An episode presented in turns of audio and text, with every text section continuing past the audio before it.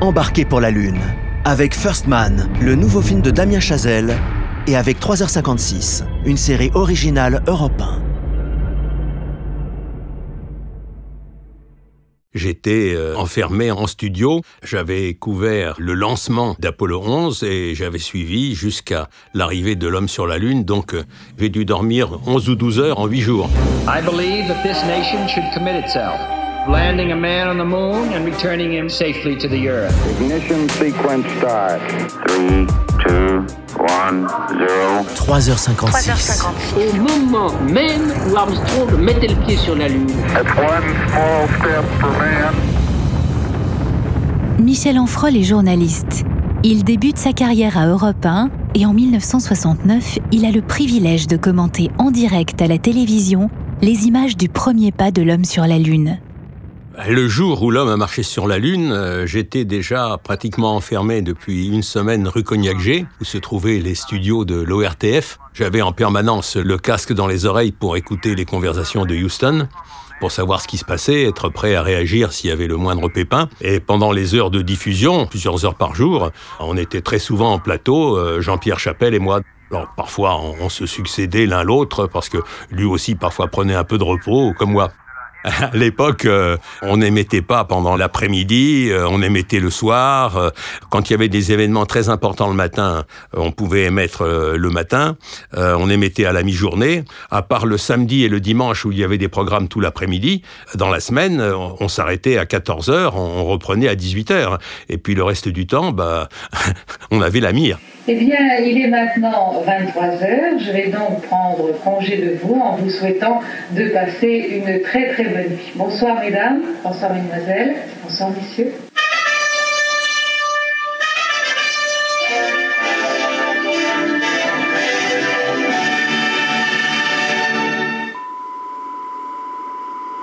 Pour moi, le souvenir le plus marquant, c'est quand, euh, après euh, l'arrivée de l'homme sur la Lune, une fois qu'il avait marché dans ce qui était la nuit en France, je suis allé prendre un café au bistrot le plus proche de la rue Cognac-G.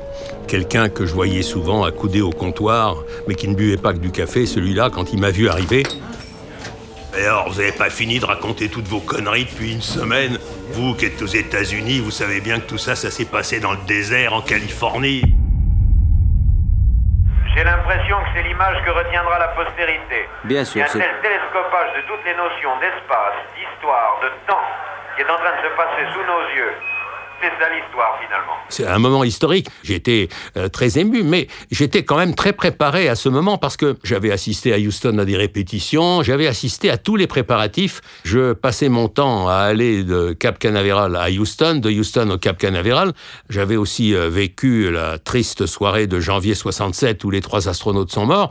Mais cela dit, en voyant la façon dont le vol était préparé, j'étais persuadé que tout allait bien se passer. La seule crainte que j'ai pu avoir, c'était le décollage de la Lune, parce que ça n'avait jamais été répété en grandeur nature. Donc c'était le seul élément qui restait encore un peu en suspens. Là, ce sera le grand suspense, car la remontée, là, c'est une opération sous la guillotine. Il s'agit absolument pour le LEM de se mettre en orbite euh, au moins à 15 km, car c'est l'altitude minimale pour que Collins vienne le cas échéant sauver ses compagnons. Vous savez, à l'époque, les transmissions en étaient à leur balbutiement. On a l'image en noir et blanc, alors il fallait bien ouvrir les yeux. Et en plus, le ratage que nous avons fait, euh, c'est que au moment où Armstrong arrive euh, et va poser le pied sur la Lune, eh bien, nous n'entendrons pas sa phrase parce qu'il y avait un tel vacarme dans le studio. Euh, Évidemment, comme euh, tout le monde était en train de manifester sa joie, du coup, le commentaire d'Armstrong euh, nous a échappé, alors que j'étais là théoriquement pour traduire. le- À l'heure actuelle, d'après les évaluations de, de la NASA, il y a peut-être entre 500 millions et 1 milliard d'individus qui suivent dans le monde entier cette expérience lunaire. D'après ce qu'on disait, on pensait que 80% à peu près des Français avaient pu suivre l'arrivée de l'homme sur la Lune. D'ailleurs, le meilleur exemple, c'était de voir la tête des gens le matin. Je traverse le pont d'Alma pour rentrer chez moi, comme j'habite à côté aussi de Cognac-G, et je voyais les gens qui sortaient du métro qui avaient vraiment une petite mine. On voyait des gens qui avaient très peu dormi.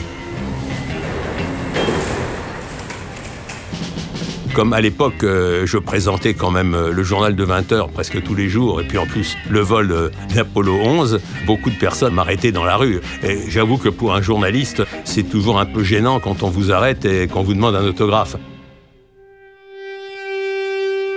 Si j'avais à l'époque disposé des moyens d'aujourd'hui, euh, moyens évidemment techniques, avec euh, la prolifération des satellites, parce qu'à l'époque, il faut se souvenir aussi que nous ne pouvions avoir à peu près que 90 minutes de retransmission avant d'être dans une zone d'ombre. Les satellites ne passaient pas 24 euh, heures sur 24.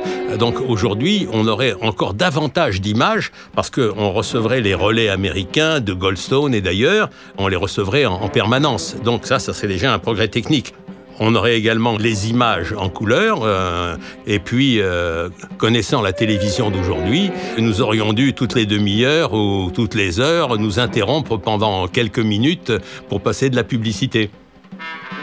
En 1969, la télévision en est encore à ses balbutiements. Mais est-ce que cet événement historique, suivi par la planète entière, a impacté l'audiovisuel? Est-ce que ce petit pas de l'homme a été un pas de géant pour la communication? Le 20 juillet 69, j'ai vécu comme le plus grand coup de pub de tous les temps. Jacques Seguela, publicitaire. J'ai vu euh, là-dedans la puissance américaine pour bouleverser les règles de la publicité. Parce que finalement, j'ai compris ça comme euh, Armstrong étant à l'espace ce que Marco Polo était à la Terre. C'est-à-dire que l'un avait fait un grand voyage pour aller nous ramener des spaghettis, qui est la première nourriture terrestre, et l'autre avait fait un grand voyage pour nous ramener la plus grande des marchandises, le rêve.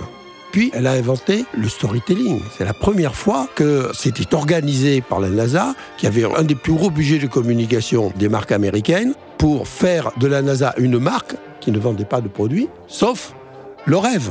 Et puis, elle a surtout ouvert aux publicitaires un nouveau champ de publicité et ouvert aux marques. Toutes les plus grandes marques du monde, ils sont allés à un moment donné de leur truc sur la Lune. Je me souviens de Duracell qui disait la pile avec laquelle vous allez plus loin. C'était pas si mal. Aldrin et Armstrong ont inventé le plus beau slogan de tous les temps. C'est là que commence la pub. Petit pas, un grand bond euh, pour l'humanité. Quelle merveille. Alors, est-ce que c'est sorti inopinément? Est-ce que ça avait été préparé?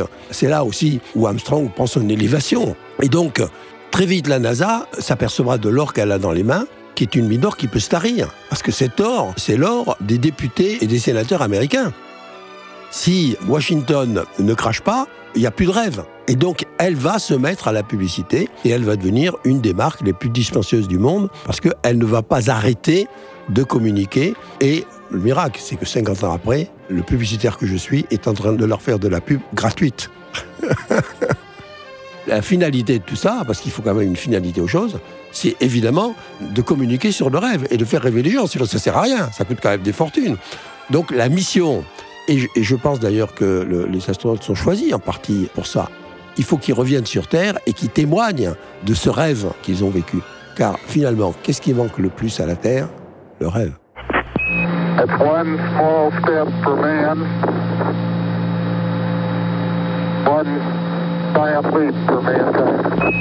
Un petit pas pour l'homme, un grand pas pour l'humanité. Et vous, Michel Enfrol, qu'auriez-vous dit en marchant sur la Lune à la place de Neil Armstrong?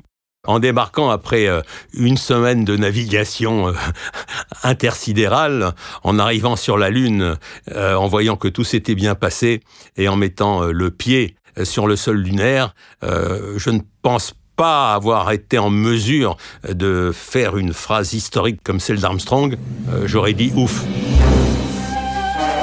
3h56 est une série originale produite par Europe 1 en partenariat avec Universal. Aux commandes, pour vous faire revivre les premiers pas de l'homme sur la Lune, Claire Azan à la direction éditoriale, Alain Sirou, Jean-Philippe Ballas, Lord d'Autriche et Fanny Rascle pour la série d'entretien, Marco Grunfeld à la production et Olivier VR au mixage. Découvrez l'ensemble de la série sur le site ou l'application Europe 1, sur Apple Podcasts ou sur vos plateformes habituelles d'écoute. Et pour ne rater aucun épisode, abonnez-vous.